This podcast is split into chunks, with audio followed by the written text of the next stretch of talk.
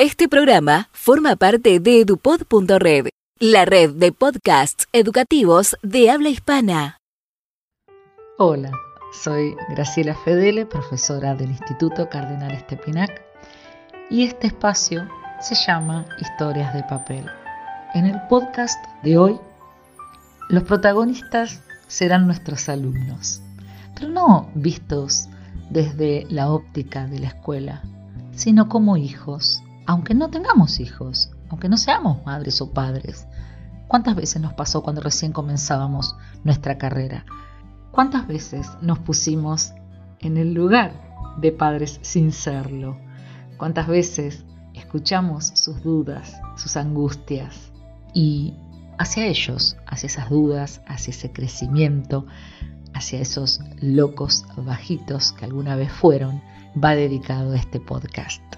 El cuento de hoy es del inigualable Roberto Fontana Rosa y se llama Cambios en tu hijo adolescente. Tu hijo adolescente está cambiando y está cambiando ojos vistas. Lo mirás cuando duerme y te asombras de que los pies le asomen una cuarta por el extremo más lejano de la cama. Los brazos se le enredan como si no encontraran sitio y la cabeza pende por la otra punta de su lecho como la de un pollo muerto. Y es la misma cama que parecía enorme para él, no hace tantos años. Cuando con tu esposa decidieron cambiarlo de la cunita con barrotes porque saltaba fuera de ella, como si fuese un mono. Tu hijo ya no tiene el rostro redondeado y rubicundo de cuando era un niño, sino que la cara ha adquirido rasgos angulosos y su color se torna día a día más verdoso. Incluso sus movimientos no tienen ahora la armonía de cuando pequeño cuando todo, absolutamente todo, lo que hacía era gracioso. Arrojaba un plato de sopa al piso y era encantador. Aplastaba con su pequeño piecito las mejores flores del jardín de tu casa y arrancaba risas. Retorcía con saña la piel sedosa del paciente perro y movía elogios. Ahora está algo torpe, desmañado, y le cuesta habituarse a sus nuevas medidas antropométricas, las que ha adquirido durante el desarrollo se golpea frecuentemente contra las puertas del aparador, empuja sin querer con los codos los vasos de la mesa y se da la frente con estruendo contra el dintel de la puerta del fondo. ¿Qué está ocurriendo con mi hijo? te preguntas. ¿Qué fenómeno mutante le sucede que se levanta una mañana y ha crecido 5 centímetros, sale de dos días con fiebre y se ha estirado 8? Porque, incluso seamos sinceros, huele mal el sabandija huele a rayos. ¿A dónde quedó ese aroma a talco aboratado, a jabón y a perfume suave que lo envolvía como una nube celestial cuando era muy niño y daba placer estrujarlo? Ahora emana un tufillo confuso a almizcle y aguas servidas, a goma agria y a perro mojado. Cuando tú entras en su habitación, respiras el aire denso del encierro, un pesado vaho a zoológico, a establo, a pesebre, a leonera, a mingitorio de baño público. Además, el sabandija se niega a bañarse, no te lo dice directamente, no te enfrenta mirándote a los ojos cuando se resiste a entrar a la bañera, no, pero elude el momento, se olvida, finge no tener tiempo, aduce que el estudio le quita oportunidades de asearse. Tu esposa le ha comprado cientos de nuevas camisetas, algunas de ellas con estampados jubilosos, alegres, juveniles. Tu hijo, sin embargo, se empecina en usar siempre la misma camiseta negra, arrugada, con el estampado en blanco de un cocodrilo del Ganges, con la que ha dormido las últimas nueve noches. Ahora mismo, mientras lo miras durmiendo despatarrado sobre la cama, que ya le queda chica, adviertes que sus piernas, esas mismas piernas que cuando bebé eran cortas extremidades rollizas, infladas, rosáceas y regordetas, son de pronto largas piernas huesudas que en sectores muestran una granulosidad plena de canutos, similar a la de la piel de los pollos congelados, y en otras zonas unos enormes, largos y negros pelos simiescos que confieren a tu hijo una apariencia silvestre. Su piel, por otra parte, en estos momentos ya no es más la tersa y suave que tanto te gustaba tocar cuando no tenía más de nueve años. Tu hijo está viviendo una explosión hormonal. Sus glándulas sebáceas se han declarado en estado de alerta máxima y revientan, especialmente sobre la superficie de su rostro, centenares de nuevos granos amarillentos, cerúleos y purulentos. ¿Qué hay incluso sobre sus labios amoratados? Detectas una sombra, pero no es precisamente la sombra de su sonrisa, como bien lo poetizaba la canción aquella.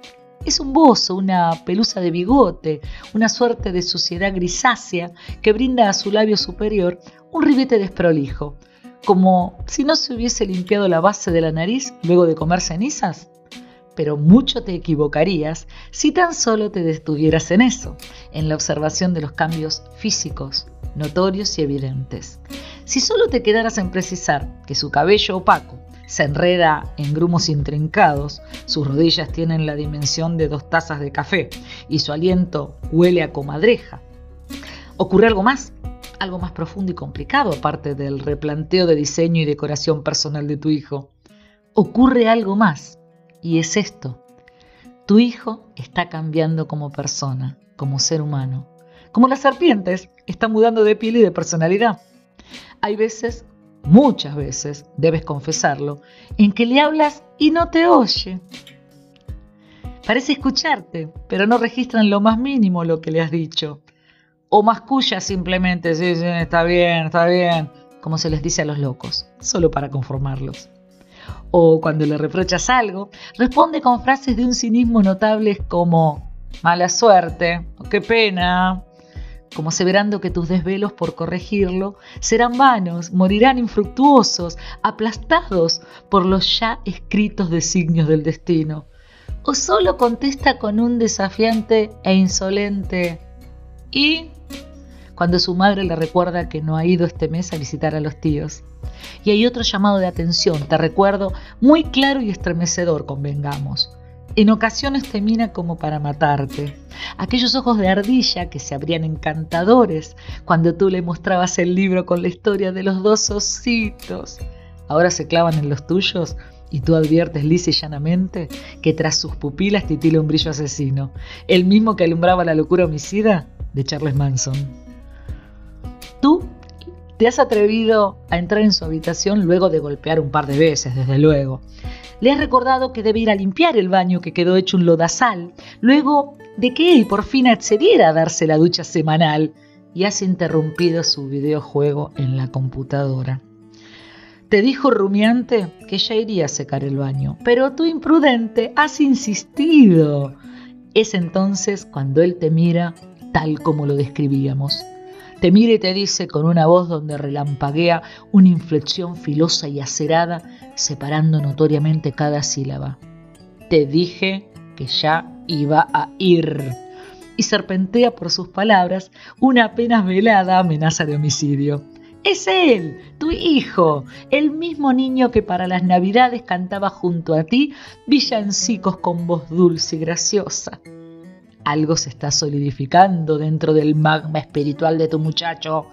Algo dentro de esa corriente de agua pura y cristalina que era tu pequeño se está congelando. Está creando sus propios ángulos y sus propias aristas. ¿Dónde ha quedado aquella personita minúscula, genuinamente inocente, que se creía la historia del ratoncito que deposita dinero a cambio de un diente caído? Tú mismo empezaste a cambiarla cuando le enseñaste a negociar, te informo. Le has vendido espejitos a los indios, mi amigo. Le has mostrado el poder del canje. Les has cambiado pieles de zorro por aguardiente. Ahora saben que tú debes darles algo cuando les pidas alguna cosa.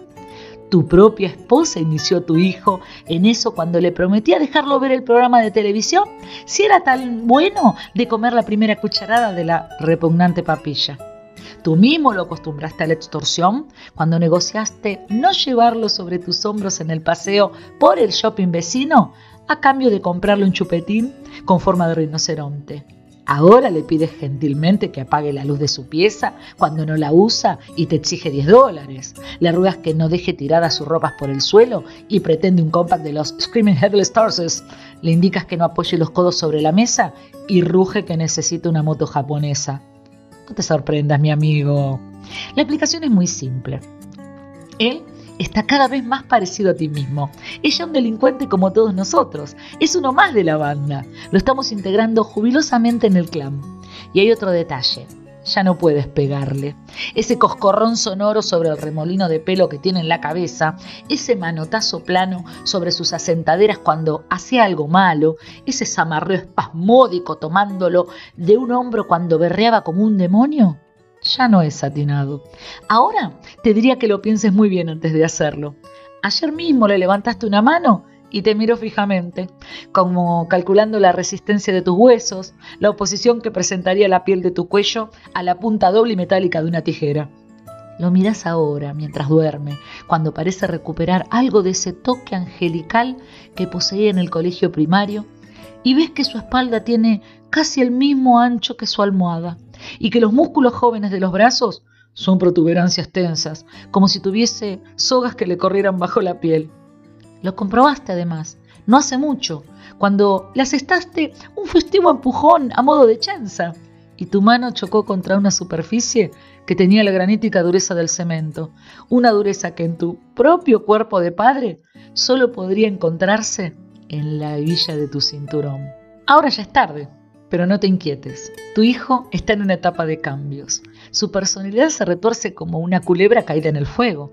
Varía día tras día, se transforma, muta. Hoy verás a tu hijo silencioso y reconcentrado, como preocupado por un futuro que se le antoja amenazante.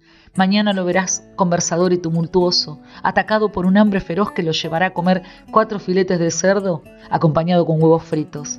Ayer lo habrías contemplado esquivo y distante, abocado a leer poemas de Verlaine y de Rimbaud su alma es una suerte de masilla blanduzca, que se modifica y amolda a las presiones que recibe. Aparece un día diciendo que quiere ser jugador de básquet y no se saca durante 24 horas esa ridícula gorra de los Dodgers.